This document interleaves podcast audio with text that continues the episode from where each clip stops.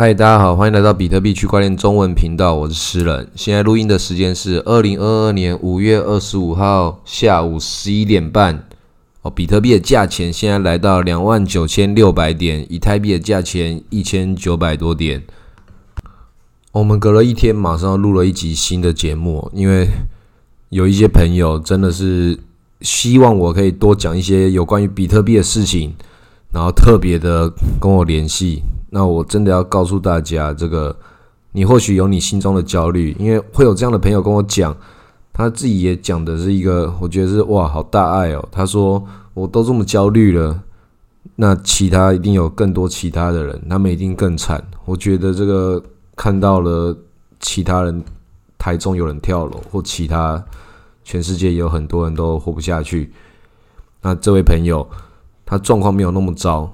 但他告诉我，这是一个很严肃的事情。现在这个熊市了，很多人都受不了了。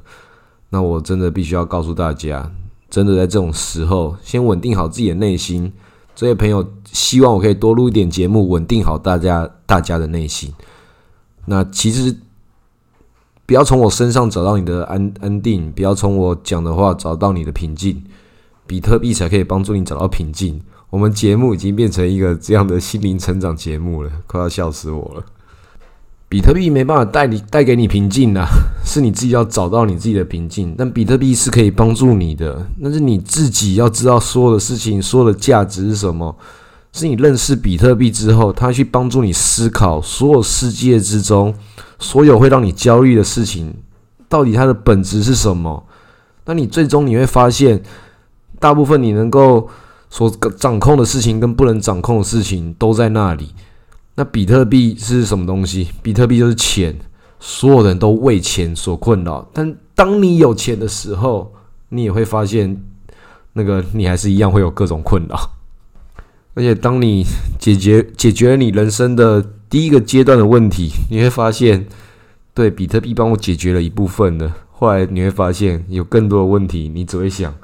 啊！要是我更多的比特币，有更多的钱，我这些都是东西都不是问题了。但是用你聪明的脑袋想想，怎么可能？你还是会有其他的问题。钱只会解决你解决你眼前看得到的问题。你有真正你的问题是钱没办法解决的。这个并不是那个故事里面书本上面或其他地方给你看到那些鸡汤，就很明显有些东西是是需要你花时间去消化的。但是你有钱的话，你才有办法解决。但是钱没办法解决所有的事情。但是钱，它如果没有钱的话，其他事情很多也没办法解决。就是要钱加上时间加上你自己，所以你自己是一个最大的资产，你就是你自己最大的资产。所以其他人讲说投资在你身上，投资在自己身上是一个最成功的投资。那我我的节目之前告诉很多。告诉大家，这个你不要相信你自己啊！投资比特币啊，你没有比比特币更优秀。但是我相信我们节目之中，应该有一些朋友自己的实力跟自己的胸襟都超过比特币啊。所以自己要改变自己的状态，你要相信你自己，也要相信比特币。但是你相信你自己，必须要有一个合理的、理性的状况。为什么你要相信你自己？你为什么可以赚到更多的比特币？你要把这个逻辑跟循环在你的人生之中长期的建立起来。比特币就在比特币，比特币就在那里，你在哪里，你就在那里。那要怎么投资比特币？不同的人生阶段，你有不同的参与方式。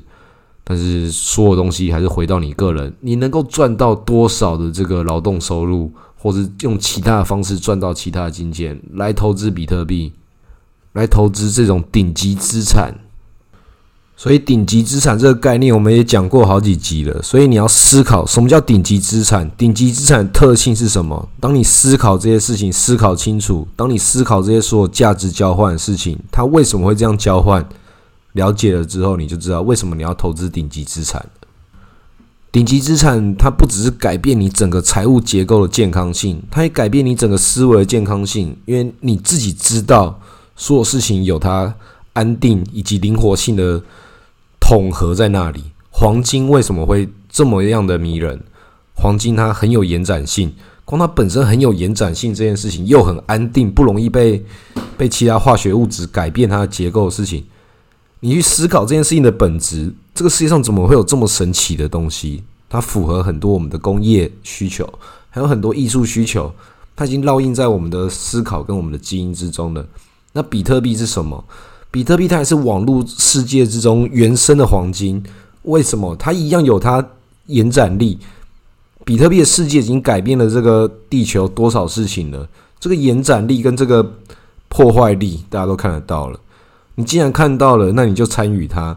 你既然看到了，你就相信它。你都已经看到了，你没有什么理由不相信嘛？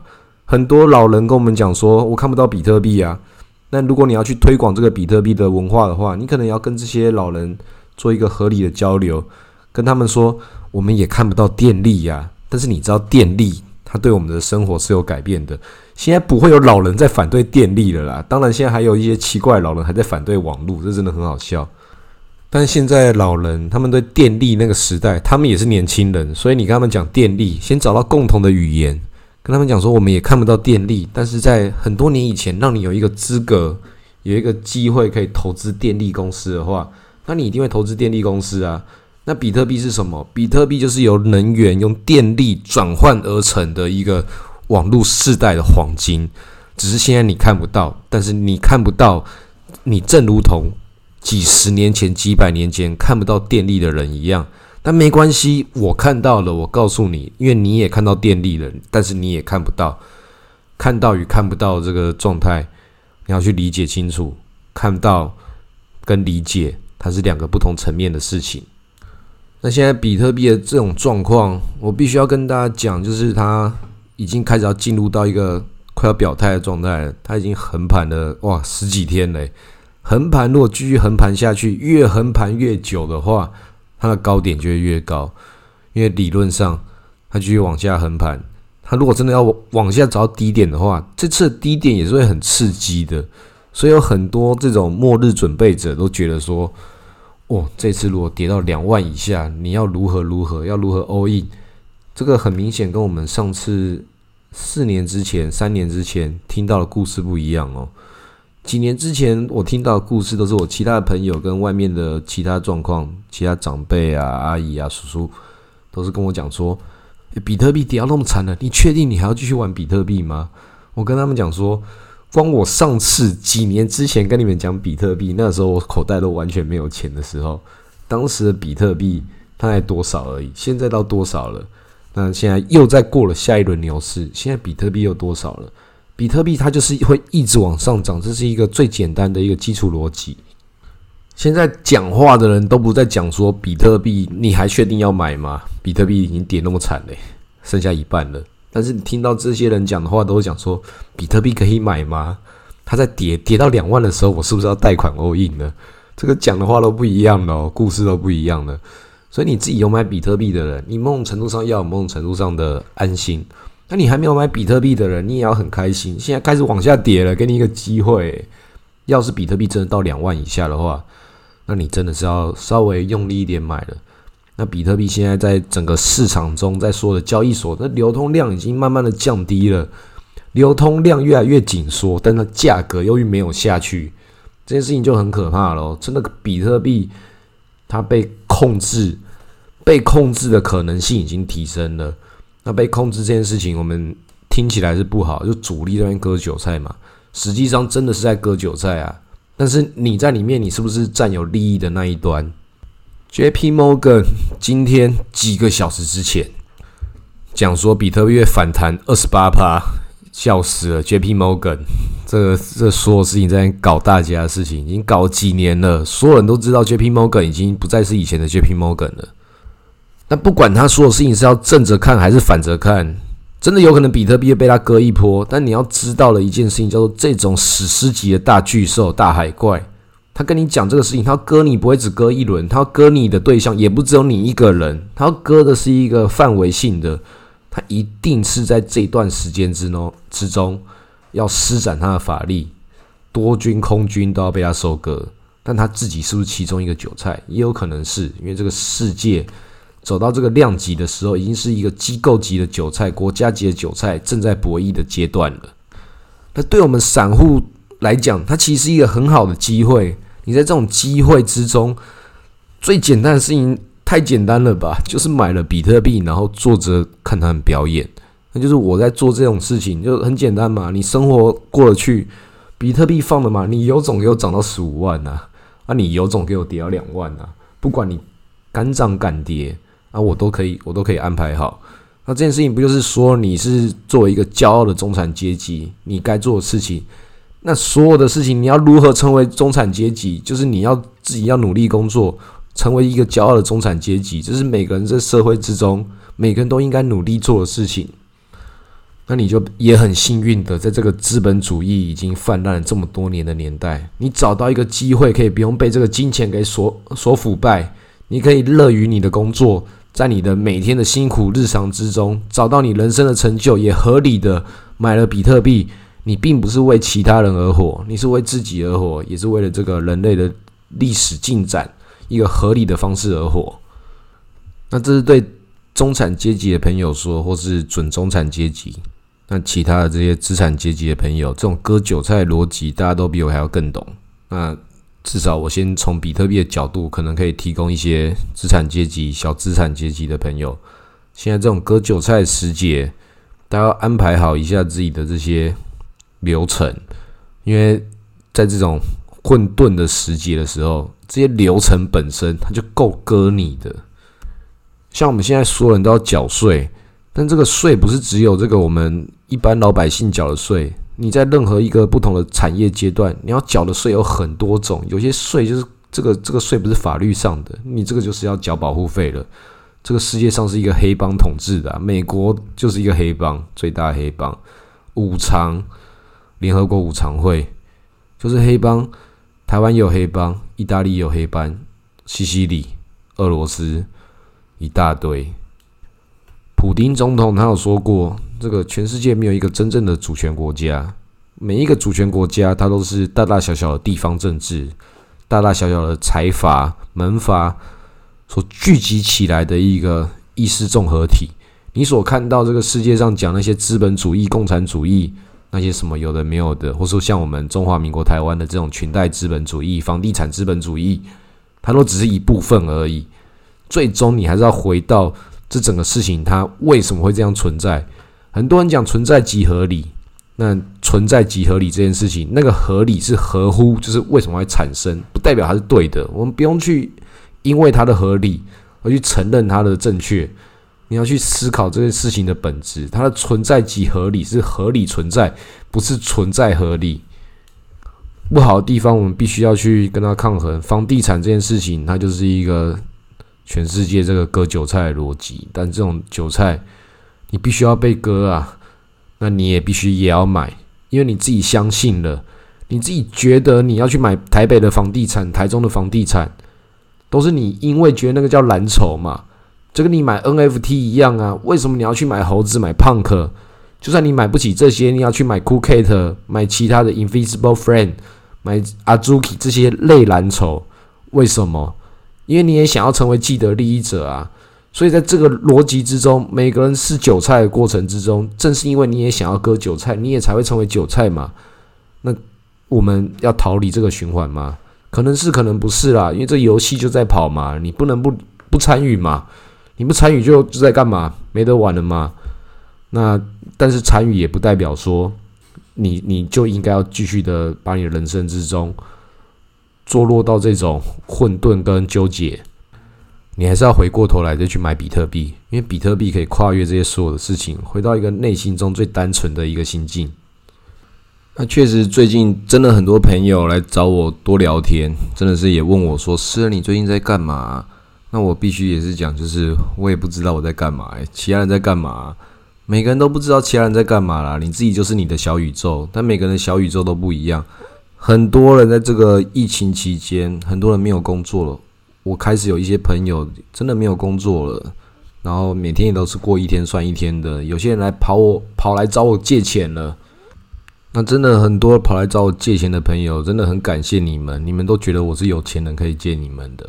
就像是我去那个 Seven Eleven 买买那个啤酒的时候，我上次被那个店员说身份证拿出来。就是要看我没有十八岁就干。对，很感谢你觉得我未满十八岁，很感谢你觉得我有钱可以借你。